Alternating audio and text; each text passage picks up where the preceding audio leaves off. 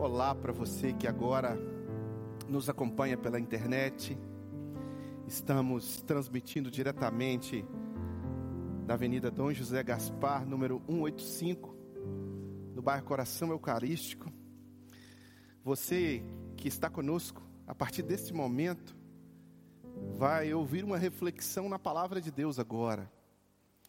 Aqueles que estavam conosco aqui desde as 18 horas participaram de um outro momento que nós chamamos de ceia do Senhor.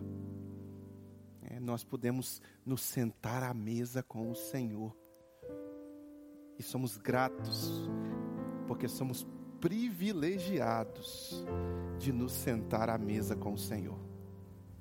É privilégio nosso sentar à mesa com o Senhor. Muitos irmãos, muitos irmãos que vieram antes de nós, arriscaram suas vidas arriscaram suas vidas para poder assentar à mesa com o Senhor. Muitos irmãos que vieram antes de nós foram torturados, assassinados, crucificados, queimados, só porque se assentavam à mesa com o Senhor. O Estado, o governo, perseguiu esses nossos irmãos decretou, fez inúmeros decretos contrários à nossa fé, e estes irmãos corajosamente encararam o Estado, encararam o governo.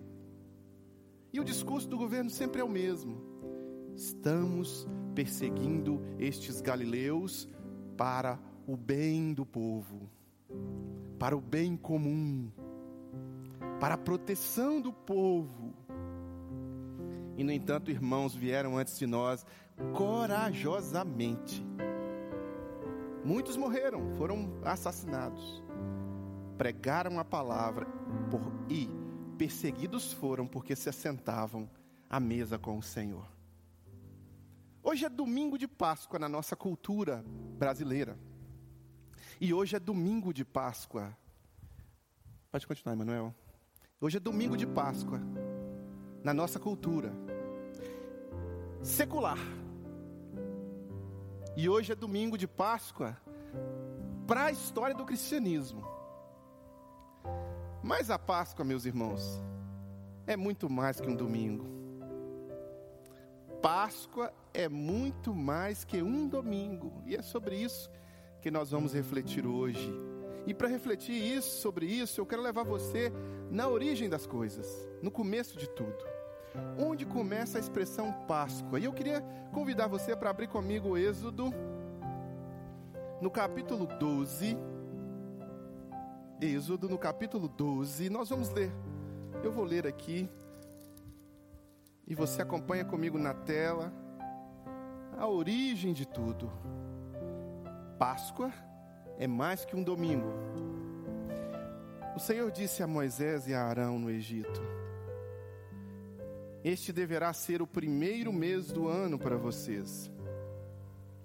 Digam a toda a comunidade de Israel que no décimo dia deste mês todo homem deverá separar um cordeiro ou um cabrito para sua família, um para cada casa. Se uma família for pequena demais para um animal inteiro, deve dividi-lo com o seu vizinho mais próximo. Conforme o número de pessoas e conforme o que cada um puder comer. O animal escolhido será macho de um ano, sem defeito, e pode ser cordeiro ou cabrito. Guardem-no até o décimo quarto dia do mês, quando toda a comunidade de Israel irá sacrificá-lo ao pôr do sol. Ao pôr do sol. Passem então um, do, um pouco do sangue nas laterais das vigas superiores das portas das casas nas quais vocês comerão o animal. Naquela mesma noite comerão a carne assada no fogo, com ervas amargas e pão sem fermento. Não comam a carne crua nem cozida em água, mas assada no fogo, cabeça e perna e vísceras. Não deixem sobrar nada até que pela manhã, caso isso aconteça, queimem o que restar ao comerem, estejam prontos para sair. Cinto no lugar, sandálias nos pés e cajado nas mãos. Comam apressadamente. Esta é a Páscoa do Senhor. naquela mesma noite.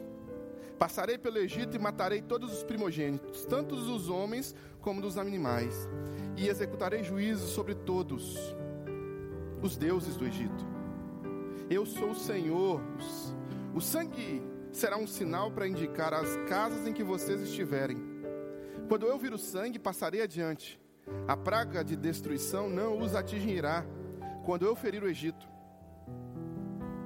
Este dia será um memorial que vocês e todos os seus descendentes celebrarão como festa ao Senhor. Celebrem-no como decreto perpétuo. Durante sete dias comam pão sem fermento. No primeiro dia tirem de casa o fermento, porque quem comer qualquer coisa fermentada no primeiro dia, ao sétimo dia será eliminado de Israel. Convoquem uma reunião santa no primeiro dia e outra no sétimo dia. Não façam nenhum trabalho nesses dias, exceto o da preparação da comida para todos. E só o que poderão trazer. Celebrem festas dos pães sem fermento, porque foi neste mesmo dia que eu os tirei, que eu tirei os exércitos de vocês do Egito. Celebrem este dia como decreto perpétuo por todas as suas gerações. No primeiro mês, comam pão sem fermento desde o entardecer do décimo quarto dia até o entardecer do vigésimo primeiro. Durante sete dias vocês não deverão ter fermento em casa. Quem comer qualquer coisa fermentada será eliminada da comunidade de Israel. Seja estrangeiro, seja natural da terra, não comam nada fermentado onde quer, onde quer que morarem, comam apenas pão sem fermento. Né? E aqui é a origem de tudo, meus irmãos. O povo de Israel estava preso no Egito, escravo no Egito, sofrendo com a escravidão, sofrendo com a escravidão, preso no grilhão. E aí vem Moisés como libertador enviado por Deus para livrar, para libertar o povo desta escravidão. Moisés o enviado por Deus iria livrar o povo. Faraó estava com o coração endurecido. Faraó não permitia, não ah, deixava que o povo fosse livre, não queria libertar o povo. Sabe o que, que aconteceu? Vieram as pragas, irmãos. Praga atrás de praga. Praga atrás de praga. Uma, duas, três, quatro cada praga zombrava de um deus egípcio. Os egípcios adoravam uma rã, um deus lá que simbolizava, era simbolizado pela rã, veio a praga das rãs. E cada praga zombou de um deus egípcio. Desdenhou de um deus criado no imaginário egípcio. Até que veio a praga da morte dos primogênitos. E o anjo da morte passaria e levaria todo o filho mais velho de todo o Egito, inclusive dos hebreus, inclusive do povo hebreu. E aí Deus ordena que eles façam esta refeição. Percebem que ele dá os detalhes da refeição? Depois Moisés, instrumentalizado por Deus também, vai detalhar mais isso no deserto e vai criar o que, o que é chamado de celebração de Páscoa. O anjo da morte passa, e este cordeiro que morre, este cordeiro que é assado ou cabrito, macho, sem mancha, sem mácula, e que é comido por todos ali, na festa, na, na, na ceia, na celebração, ele morre, e o seu sangue é aspergido nas portas das casas do povo hebreu. Quando o anjo da morte passa para varrer e para levar de morte o primogênito, ele passa por cima das casas dos hebreus que estão com o sangue aspergido. E esta palavra passar por cima, ela é pronunciada no hebraico como Pessar, Páscoa. Páscoa, passar por cima. E aí Moisés depois institui isso esta festa, para que o povo se lembrasse como que Deus foi misericordioso com aquelas famílias que não perderam os seus primogênitos e como que Deus foi incisivo e justo juiz com aqueles dos egípcios, filhos dos egípcios e famílias egípcias. E Deus livra o povo. E depois, Jesus, o Mestre, aquele que João chamou de Cordeiro de Deus que tira o pecado no mundo, no capítulo 26 de Mateus, que nós lemos aqui no início da nossa celebração, da nossa ceia, ele se senta com os seus apóstolos para celebrar esta Páscoa instituída lá atrás. Esta Páscoa que foi instituída lá atrás por Moisés, Jesus vai celebrá-la. Já sabendo, já sabendo que ele estava inaugurando e fazendo uma transição da antiga aliança para a nova aliança. Tanto que quando ele levanta o pão, ele diz: esta é a nova aliança no meu sangue. A antiga aliança feita em Abraão, a antiga aliança feita na circuncisão, a antiga aliança feita nos ritos hebraicos, judaicos, se cumpriu nele, em Jesus. E agora Jesus senta para celebrar a Páscoa judaica. E em sentar para celebrar a Páscoa judaica e fazer essa transição, e eu não vou ler o texto agora, porque nós já lemos aqui. Ah, para a ceia do Senhor, né? Nos primeiros 20 minutos da nossa celebração. O Mestre Jesus faz essa transição. A gente observa que no, no, no texto, nós lemos aqui, nós não vemos menção do cordeiro. Esse mesmo cordeiro que tinha no Antigo Testamento e que era, ele não é mencionado no texto. Jesus levanta o pão e o vinho para simbolizar o próprio cordeiro que era ele, o cordeiro de Deus que tira o pecado do mundo. E aí Jesus, depois de fazer essa, essa Páscoa, e que hoje nós chamamos de ceia do Senhor, e que hoje nós fizemos aqui na nossa igreja, às 18 horas, quando nós começamos a nossa celebração. Aí Jesus vem e encerra aquele momento né, de ceia de Páscoa, inaugurando, tendo a primeira, o start inicial da Páscoa cristã. E a nossa Páscoa tem a ver com a Páscoa lá atrás? Tem, porque ela se cumpriu em Jesus. Ela se cumpriu totalmente em Jesus. Mas a nossa Páscoa não é por rememorar e relembrar somente a libertação de Deus no Egito. Isso também. Mas a nossa Páscoa ela se dá porque o Cordeiro de Deus que tira o pecado do mundo nos liberta. E o sangue dele aspergido nos corações, nos nossos corações, não permite que a gente passe pela morte, mas que a gente saia da morte para a vida, vida eterna, vida abundante. Essa é a mensagem da Páscoa cristã. Cristo nos dá vida.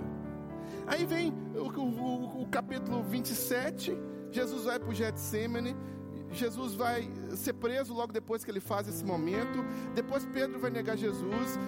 Depois vem o suicídio de Judas. Depois uh, Jesus vai diante de Pilatos. Depois vem a crucificação. E aí vem a sexta-feira, meus irmãos. A sexta-feira é terrível. Açoite, chicotada, tortura, morte, um cheiro de morte no ar, né? E o mestre é torturado, açoitado, entrega o corpo dele, derrama o sangue dele. E em dado momento ele grita: Tetelestai. Tudo está consumado. O Cordeiro de Deus que tira o pecado no mundo agora está pendurado no madeiro, elevado no madeiro, e da mesma forma que o cordeiro era sacrificado no Antigo Testamento, e o sangue dele ou, ou foi derramado, o sangue do cordeiro do Antigo Testamento foi derramado foi morto, sacrificado e o sangue derramado, agora o sangue de Jesus também está sendo derramado. Agora também Jesus está morrendo. Os discípulos não entendem as coisas muito bem, porque cada um deles foge para um lugar e fica meio desesperado. Os apóstolos também, cada apóstolo ó, foge. Mas, apesar da desesperança, apesar da sexta-feira da paixão ter sido tão difícil, tão complicada. Apesar do sábado ter sido ter sido difícil, com um nó na garganta, de cada um deles. Aquele sentimento de fomos derrotados, perdemos, não tem vitória. Irmãos, veio o domingo e ele ressuscitou. E aí o capítulo 28 de Mateus diz assim: Depois do sábado, depois do sábado, tendo começado o primeiro dia da semana, Maria Madalena e a outra Maria foram ver o sepulcro. E eis que sobreveio um grande terremoto, pois um anjo do Senhor desceu dos céus, e chegando ao sepulcro, rolou a pedra de entrada e assentou-se assentou-se sobre ela. Sua aparência era como um relâmpago, e suas vestes eram brancas como a neve. Os guardas tremeram de medo e ficaram como mortos. Os guardas corajosos que gritavam contra Jesus, que espezinhavam contra Jesus, representam estes mesmos corajosos de hoje, que gritam contra a igreja que falam contra a noiva do cordeiro, que baixam decretos de perseguição à noiva do cordeiro e que esbravejam contra a noiva do cordeiro. Guardas corajosos, agora covardes com o que aconteciam, se fingem de mortos. Se fingem de mortos. O anjo disse, versículo, versículo 5: O anjo disse às mulheres: Não tenham medo Sei que vocês estão procurando Jesus que foi crucificado. Ele não está aqui, ressuscitou, como tinha dito. Venham, vejam o lugar onde ele jazia. Vão depressa e digam aos discípulos dele: Ele ressuscitou dentre os mortos e está indo adiante de vocês para a Galiléia. Lá vocês o verão. Notem que eu já os avisei. As mulheres saíram depressa do sepulcro, amedrontadas e cheias de alegria, e foram correndo anunciá-lo aos discípulos de Jesus. De repente, Jesus as encontra e diz: Salve! Elas se aproximaram dele, abraçaram-lhe os pés e o adoraram. Então Jesus lhes disse: Não tenham medo. Vão dizer a meus irmãos que se dirijam para a Galiléia e lá eles me verão. Aleluia! Meus irmãos, Jesus celebra a Páscoa e Jesus se apresenta como a Páscoa. E depois Jesus se concretiza o ritual completo: morte, sangue derramado, possibilidade de aspersão desse sangue nas portas dos corações. Mas acontece uma coisa diferente aqui. Acontece uma coisa diferente aqui. O Cordeiro do Antigo Testamento, ele não ressuscita. Mas o Cordeiro de Deus que tira o pecado do mundo ressuscitou. Por quê? Daqui a pouco nós vamos responder essa pergunta. Daqui a pouco nós vamos responder essa pergunta. Mas, depois de tudo que nós já falamos e lemos aqui, nós temos como responder uma outra pergunta: O que é Páscoa? Cauã. O que é Páscoa? Páscoa não tem a ver com chocolate, Páscoa não tem a ver com coelho. Né? Eu vi um memezinho super interessante hoje, hoje não, ontem, eu até postei ele. Né? Tem a mesa assim, Jesus celebrando a ceia e tem um coelhozinho. Aí está escrito assim, numa bolinha em cima, assim como Jesus estivesse dizendo: tem um aqui que não tem parte comigo. E todo mundo olhando para o coelho. De fato, o símbolo da Páscoa não é o coelho, o símbolo da Páscoa é o cordeiro. Sempre foi. Sempre foi o cordeiro, sem mancha, sem mácula. Páscoa, meus irmãos, é uma celebração de vida, realizada através da morte. Ele levou sobre si todas as nossas iniquidades. Ele levou sobre si todos os nossos pecados. Então, a primeira coisa, Páscoa cristã é morte vicária. Páscoa cristã é morte vicária. Jesus morreu por nossos pecados. Sua morte foi vicária. Ele levou sobre si todas as nossas iniquidades. Isso foi predito por Isaías 700 anos antes. Os profetas diziam que isso aconteceria. O próprio Jesus disse que o templo seria derrubado e reconstruído em três dias, fazendo alusão à sua própria morte e ressurreição, fazendo alusão a Ele mesmo. E Ele anunciou, e Ele disse, e Ele disse isso várias vezes. Alguns discípulos não entenderam, não entenderam. Como às vezes hoje as pessoas não entendem o que é a Páscoa. Páscoa cristã é morte vicária. E a morte vicária, ela foi feita na cruz. Jesus morreu por nossos pecados. A cruz, a cruz de Cristo, símbolo de maldição, símbolo de repulsa. Quando a cruz era erguida, era para os piores tipos de marginais. Os piores meliantes eram condenados à morte na cruz. É uma, uma, uma morte muito difícil. Então era uma morte sofrida, demorada. Né? Alguém, um estudioso, fez uma descrição de como seria a morte de Jesus, e quando você lê isso, você fica assim: meu Deus, quanto sofrimento. Então ocorre a morte de Jesus no madeiro, a morte de Jesus na cruz. Da mesma forma que ocorria a morte do cordeiro, o sangue do cordeiro era derramado para salvar aquelas pessoas. Então a morte de Cristo, meus irmãos, a morte de Jesus, ela depois o mestre quando ele senta aí no capítulo 26 que nós lemos e faz e faz uso dos elementos, né? O pão, que simboliza a carne, o vinho que simboliza o sangue derramado, né? O vinho que simboliza o sangue derramado na cruz. Quando ele usa esses elementos, ele está mostrando que ele, Jesus, ele, Jesus, estava sendo o cordeiro,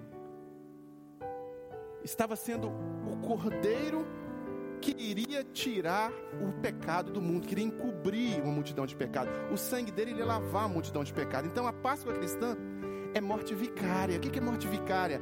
É uma morte que nos lava, que cumpre o propósito de punição nele não em nós. Jesus morre para nos levar, para nos livrar, para perdoar os nossos pecados. E Jesus morre para nos livrar da culpa desses pecados, a pena desses pecados, e nos justificar diante de Deus. Olha para você ver. Porque nós somos indesculpáveis, mas quando Jesus morre no nosso lugar, alguém paga a pena por nós. Então a morte de Jesus, ela é vicária. A morte de Jesus, ela é para nos salvar a morte de Jesus é para nos garantir um lugar no céu. A morte de Jesus é para encobrir os nossos pecados e aniquilar a consequência deles. Porque o salário do pecado é a morte. Mas o dom gratuito de Deus é a vida eterna em Cristo Jesus, nosso Senhor. A vida eterna. E o próprio Jesus disse: Eu vim para que tenham e a tenham em abundância. Eu vim para que tenham vida e a tenham em abundância. Então a morte de Jesus, Páscoa cristã é morte vicária, é morte do Mestre Jesus. Mas Páscoa cristã também é ressurreição e vida. Páscoa cristã é ressurreição e vida. A grande diferença, meus irmãos, da Páscoa judaica para a Páscoa cristã se dá no elemento cordeiro que ressuscita. O cordeiro não ressuscita, o filho mais velho, o primogênito do, do hebreu, recebe a vida do cordeiro que fica morto. Mas no cristianismo não, ao terceiro dia, Jesus ressuscita. E quando ele ressuscita, ele vence a morte ele morre para vencer o pecado. E ele ressuscita para vencer a morte. O poder da ressurreição, meus irmãos, consiste em nos dar uma nova oportunidade. A morte é para vencer o pecado, e a ressurreição é porque a gente tem a oportunidade de ter uma nova vida. É por isso que quando a gente batiza as pessoas, e os nossos queridos amigos, às vezes presbiterianos, católicos, não conseguem entender isso, né? Por isso que quando a gente batiza as pessoas, nós mergulhamos as pessoas. Baptizo, batismo, mergulho, imersão. Ela morre para o mundo e ela morreu nos seus delitos e pecados, e ela ressurge, e ela volta, ressurgindo. Morte para o mundo, vida para Cristo. Quando Jesus ressuscita, o poder da ressurreição nos dá uma nova oportunidade. A morte vence os nossos pecados, as consequências dos nossos pecados. E a ressurreição nos dá uma nova oportunidade, porque aquele que está em Cristo, nova criatura é, as coisas velhas já passaram, eis que tudo se faz novo. Agora não mais vivo eu, mas Cristo que vive em mim. O apóstolo declarava isso e é o que nós declaramos como cristãos nos dias atuais. O poder da ressurreição, ele cancela nosso passado, altera o nosso presente e nos dá esperança de futuro. É por isso que Jesus ressuscitou, é por isso que depois, quando eles tiraram Jesus na cruz e foram procurar no túmulo, ele não estava no túmulo, ele não estava na cruz, ele não estava no túmulo, ele não estava na cruz, onde é que ele estava? Vivo. Meus irmãos, é por isso que nós não temos um lugar, um, um, um, um cemitério, uma tumba de alguém para adorar. É por isso que nós não adoramos umas cinzas de alguém, porque o mestre Jesus, ele não morreu, ele não está morto, ele ressuscitou e ele está vivo hoje. E vivo ele anseia, ele, ele, ele, ele, ele aguarda o momento certo para o encontro com a noiva, a igreja, e para levar a noiva para morar nas mansões celestiais, vamos usar essa expressão, na Nova Jerusalém, onde nem olhos viram, nem ouvidos ouviram, nem jamais penetrou em coração humano. Então, Páscoa é morte? É morte. Páscoa é sofrimento? Páscoa é sofrimento não tem nada a ver com chocolate, porque chocolate é muito bom. Chocolate é prazer, serotonina. Não. Páscoa é sofrimento, chicotada, assassinato, pena de morte. O cordeiro foi transpassado, vinagre foi colocado na boca dele, ele foi morto por nós. Mas também Páscoa é ressurreição e vida ressurreição e vida. Ele venceu a morte. E no final de todas as coisas, nós seremos chamados a vencê-la na totalidade, quando formos glorificados. Quando habitarmos na nova Jerusalém celestial. Mas enquanto isso não acontece, Ele nos chama para viver esta vida abundante aqui, hoje. Esta é a nova aliança no meu sangue. Ele levanta os elementos se declara a nova Páscoa, e se declara a Páscoa cristã. A Páscoa dos seus seguidores, a Páscoa dos cristãos. Porque ele, como Cordeiro de Deus que tira o pecado do mundo, a partir de agora, a partir da, daquele momento, iria encarar o desafio de morrer no nosso lugar e de também ressuscitar. Quando os, as mulheres vão até o templo, nós lemos isso. Quando os, os soldados testemunham aquele episódio, aqueles soldados corajosos, né? Que tinham ali o poder de fechar templos, o poder de perseguir os cristãos, o poder de sentir, de seguir os decretos do imperador, do político, do dono da cidade. Vendo o clarão, se tornaram covardes, medrosos que fingiram que estavam mortos. Vendo o anjo, se tornaram galinzinha, galinha, galinhazinha garnizé, saíram correndo. Foram covardes. E as mulheres veem apenas o anjo, por quê? Porque o túmulo está vazio. E por que, que o túmulo estava vazio? Porque o Mestre havia ressuscitado. E essa ressurreição, ela é o fundamento da nossa fé. Do mesmo jeito que Cristo ressuscitou dos mortos, nós um dia haveremos de ressuscitar. E da mesma forma que ele venceu a morte, nós um dia haveremos de vencer.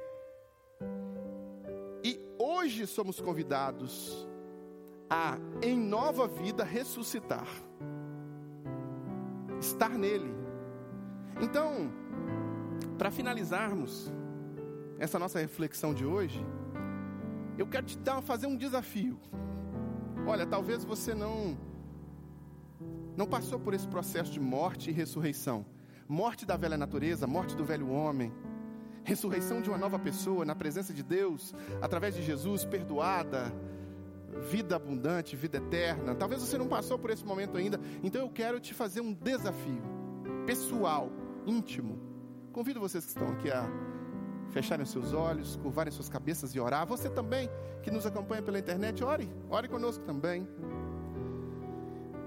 Enquanto oramos, eu convido você a fazer uma aliança, uma nova aliança no sangue de Jesus. Que o sangue do Cordeiro seja aspergido no seu coração. Que o sangue do Cordeiro de Deus que tira o pecado no mundo seja aspergido hoje no seu coração que hoje você se entregue a Jesus como Senhor e Salvador de sua vida e permita que Ele possa fazer esta transição, esta mudança. Morreu para que você se livrasse da culpa dos seus pecados, ressuscitou para que você tivesse uma nova oportunidade de vida. Agarre essa oportunidade hoje, faça um compromisso em oração com Ele. Ore ao Senhor e diga: Deus, eu quero eu quero me comprometer com o Senhor. Eu quero me entregar ao Senhor. Eu quero celebrar e viver a Páscoa não só no domingo, mas eu quero celebrar essa, é, esse cordeiro aspergido no meu coração, esse sangue, ah, todos os dias da minha vida, até que o Senhor venha.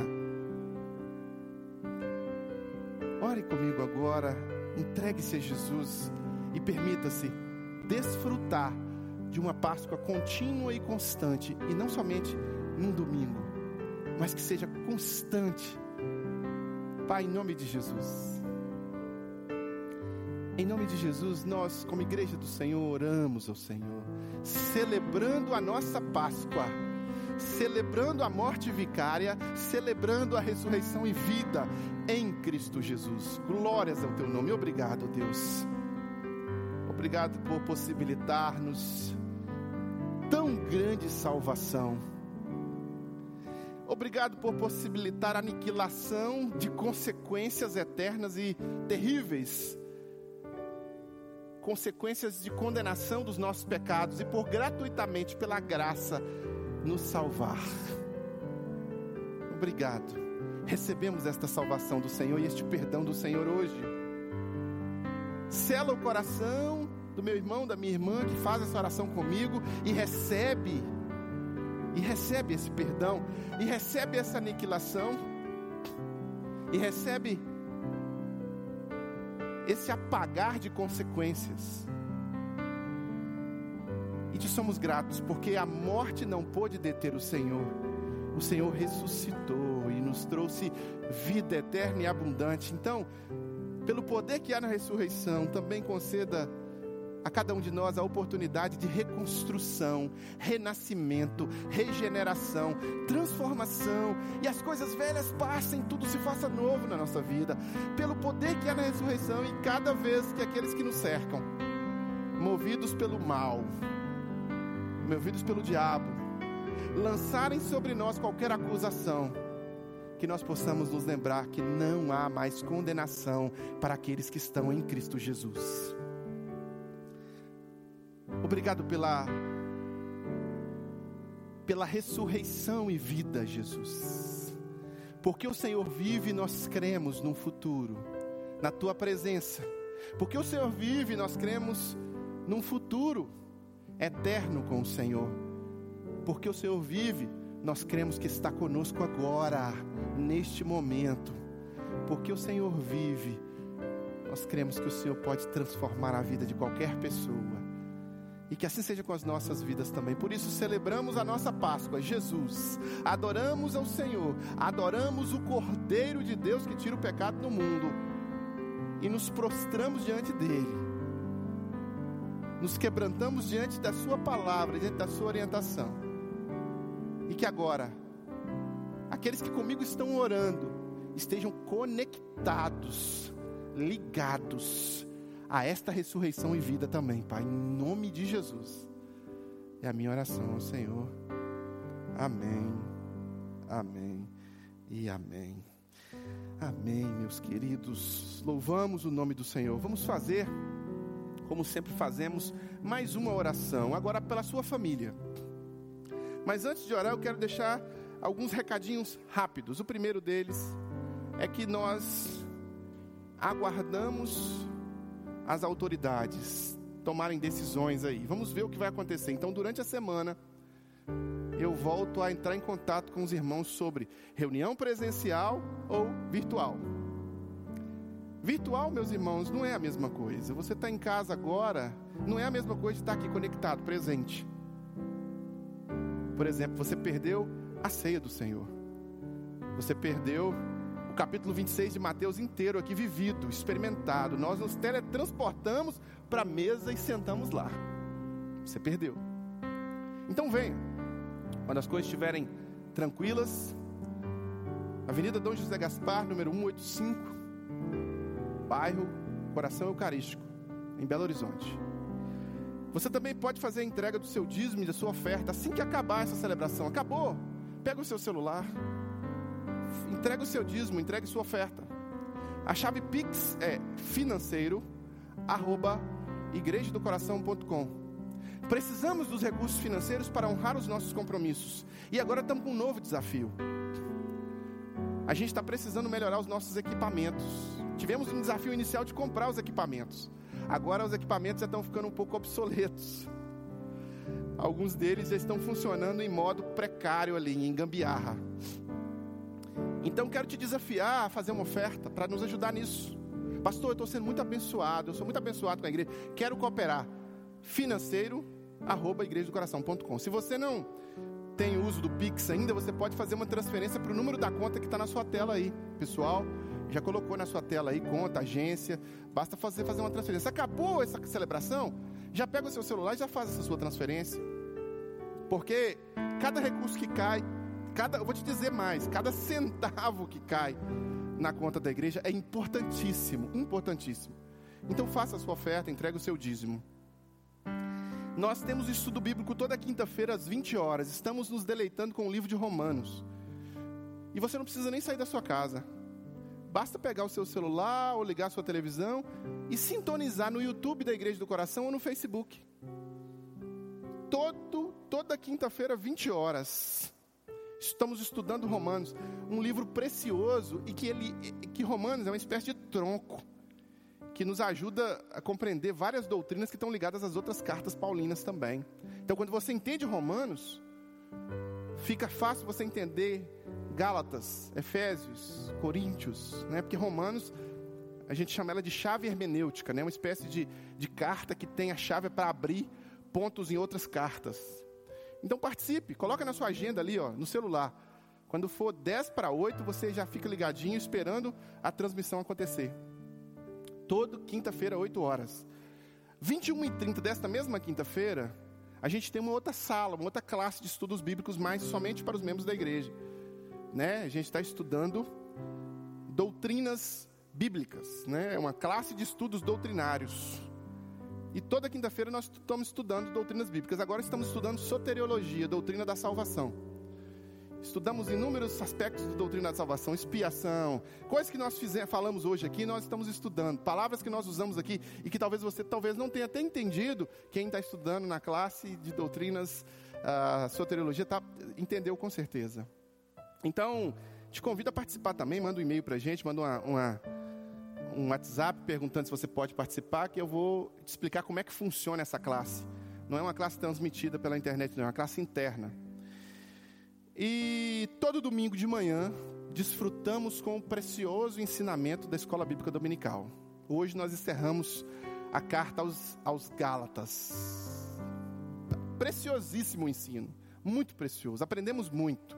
Semana que vem vamos iniciar um novo estudo. Então, aproveite que está iniciando um novo ciclo e se matricule na Escola Bíblica Dominical e diga: olha, vou colocar na minha agenda e vou acordar, porque eu sei que a dificuldade às vezes é acordar, né? Vou acordar 8 horas da manhã no domingo, 8 e 15, tomar o meu café, me preparar para 9 horas eu estar ligado, conectado, edificando a mim ou edificando a mim e minha família na Escola Bíblica Dominical. Então você é o convidado.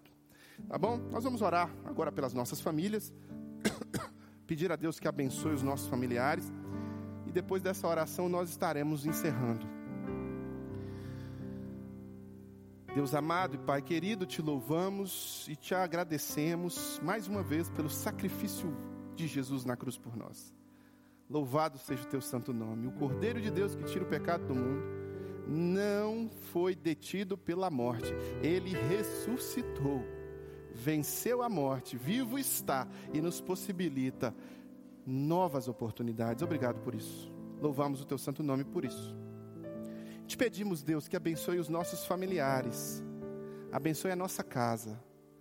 Como Josué disse, eu e minha casa serviremos ao Senhor.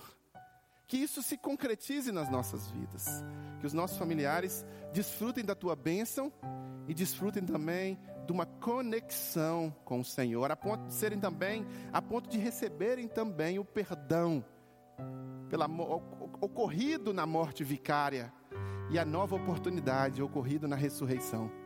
Que isso seja realidade dos nossos familiares. Os abençoe, os livre do mal. Agora, Pai, em nome de Jesus, aqueles que estão passando por problemas financeiros, por problemas com drogas, com problemas com álcool, com problemas de relacionamento, que a tua misericórdia se estenda a essas famílias, que haja libertação. Deus abençoe essa mãe que por vezes passa por dificuldade com um filho que dá muito trabalho que o Senhor a recompense com perseverança e com a, o privilégio de ver esse filho liberto desses problemas e testemunhando do teu amor. Abençoe esse pai, abençoe esse filho que ora pelo seu ente querido e que por vezes não vê resultado, mas que o resultado está a caminho e que ele se concretize em nome de Jesus. E que nós, em nossa casa, sirvamos ao Senhor.